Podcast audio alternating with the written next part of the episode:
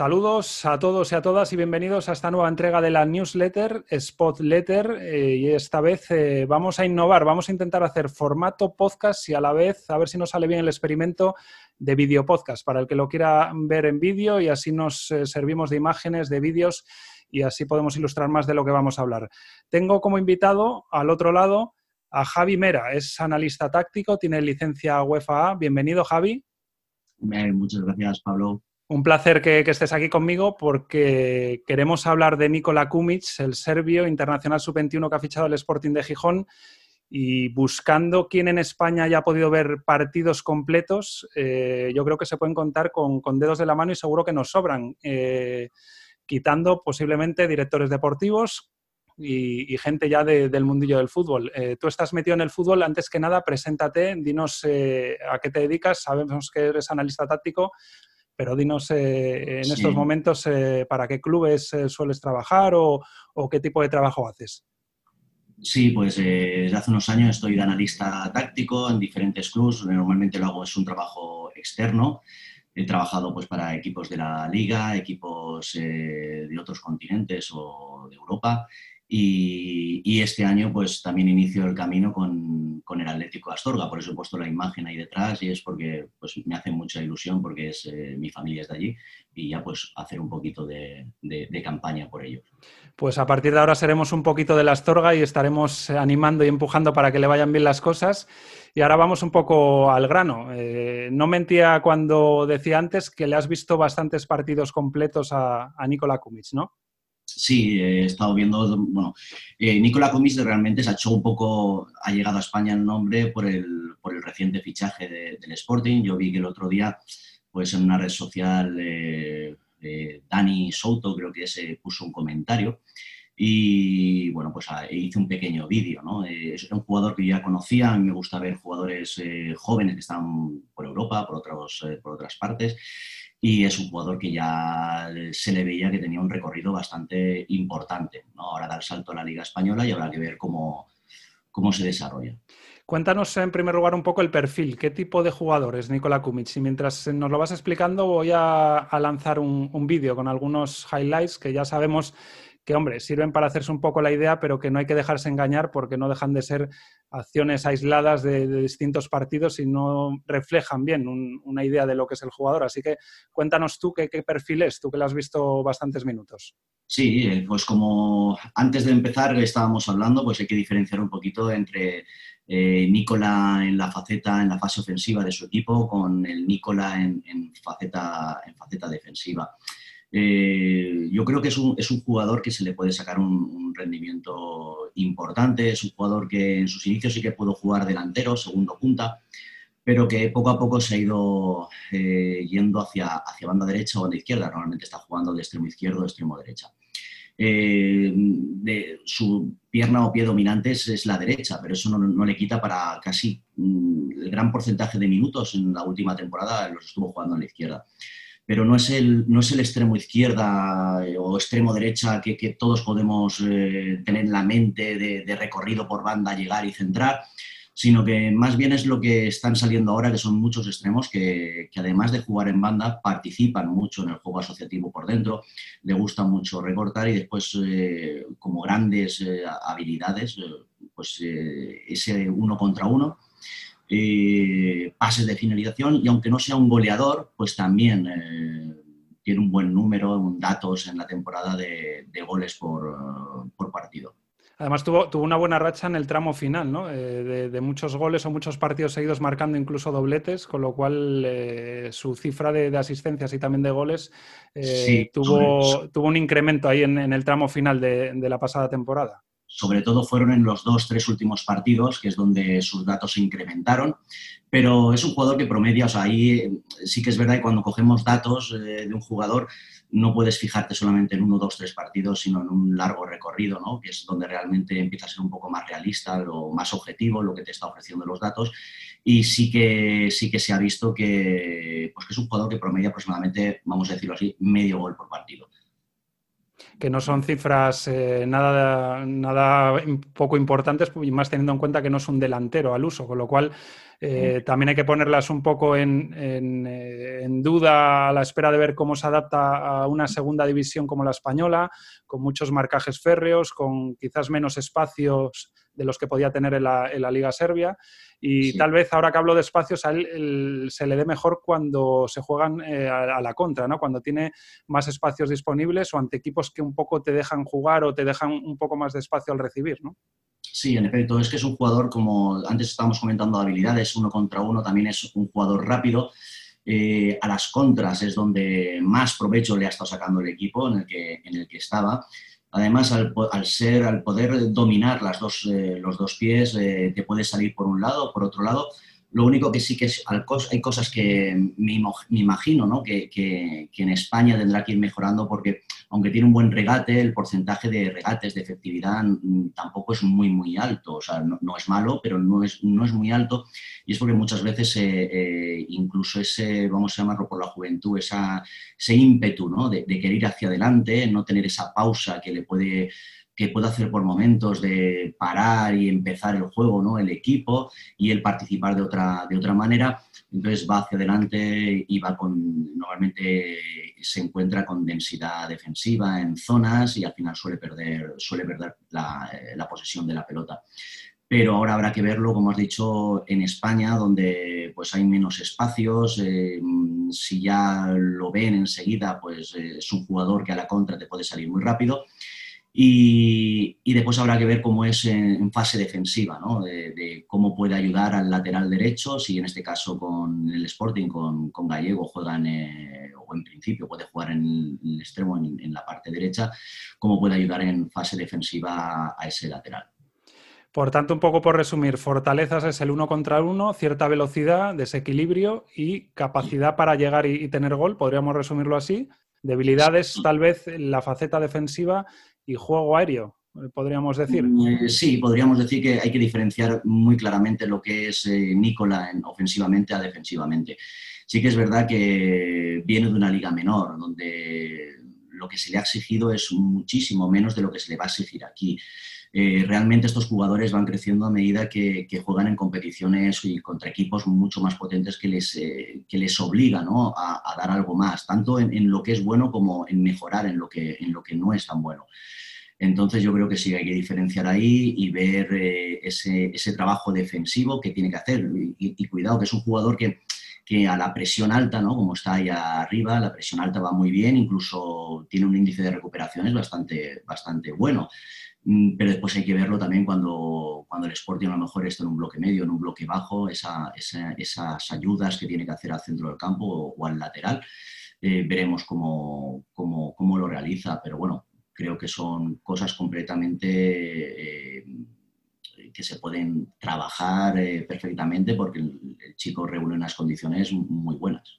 Y luego que normalmente casi todo jugador balcánico tiene ese gen competitivo y se les suele dar eh, bien la adaptación al idioma español. Suelen ser gente que, el idioma español no le cuesta y que prácticamente los primeros meses ya se defiende bastante bien. Eh, algo que le puede ayudar en la adaptación porque tiene que, venir eso, a una nueva liga, a un nuevo país, un nuevo idioma, nuevas costumbres y siendo muy joven, con lo cual es mucho de golpe ¿no?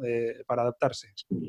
Yo, creo que no va a tener eh, dificultades para adaptarse. Además, el Sporting creo que es un club eh, que le va a venir muy bien porque es un club eh, de toda la vida, de, cantera, de, gente joven que sale de abajo, que se puede ver arropado incluso por los jugadores más veteranos en ese crecimiento suyo que, tiene que tener. Creo que, es una elección muy buena tanto para él como, como para el club, para el Sporting Gijón, porque se iba un jugador muy, muy interesante. No, y que tiene un compatriota, Jurjevic, delantero serbio mm. también, que también pasó por, por Grecia, con lo cual tienen ahí en común eh, eso y que le puede servir un poco de, ser el que le introduzca en el vestuario y como tú dices, con mucha juventud que hay esta temporada en el Sporting, que le puede ayudar también a tener ese ambiente pues más, eh, no sé si llamarlo distendido, o al menos que a él le resulte eh, más sencillo adaptarse a ese vestuario. Y luego lo que es el encaje al Sporting gallego, tiene previsto jugar pues, eh, entre 4-2-3-1 y 4-4-2. Eh, influye mucho el saber si va a tener dos bandas para que Manu García se le enganche o ver si optaba por jugar con Álvaro y Jurjevic arriba y Manu como falso extremo. Yo creo que ahora con Aitor y con Kumic, eh, pues prácticamente lo esperado que pueda hacer es 4-4-2 con Manu de segundo delantero, que, casi en muchas eh, fases sea un 4-2-3-1 ese esquema.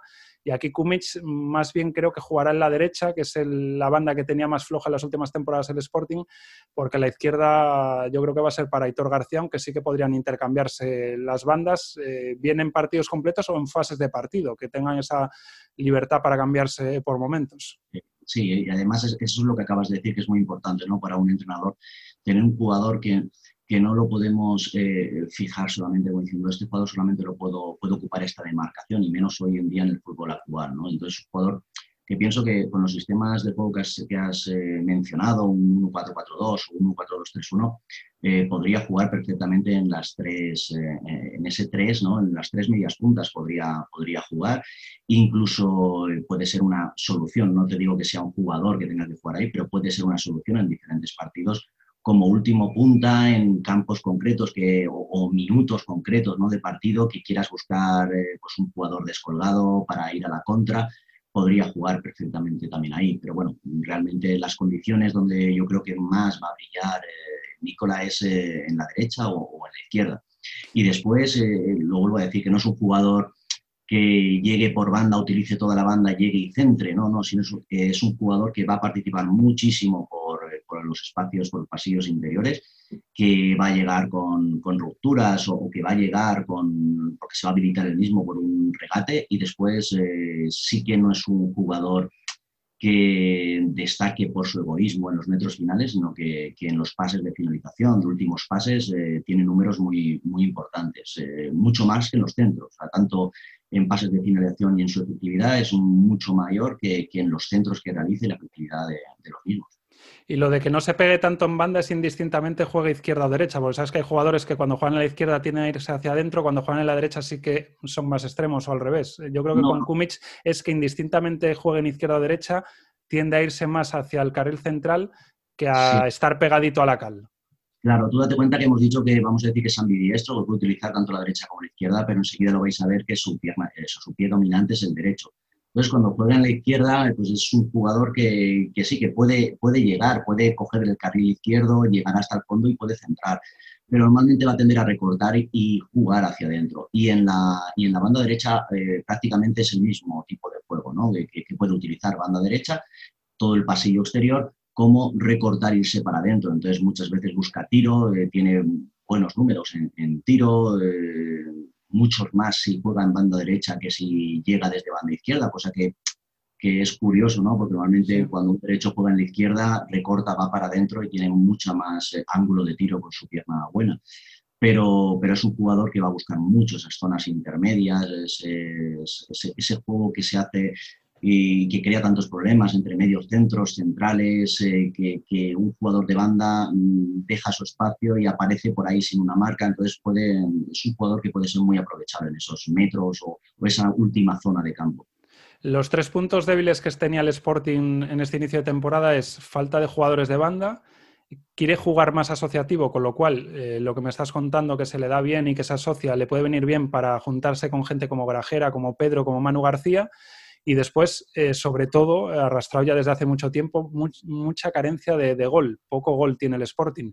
Yo creo que al final este jugador, sin ser extremo puro, le sirve para estas tres cosas. Tener un jugador que parta desde la banda, que se asocie con esos futbolistas que mencionaba y que pueda aportar, pues igual esos 5 o 10 goles que vengan a, ayudar a un equipo que está muy carente de capacidad goleadora.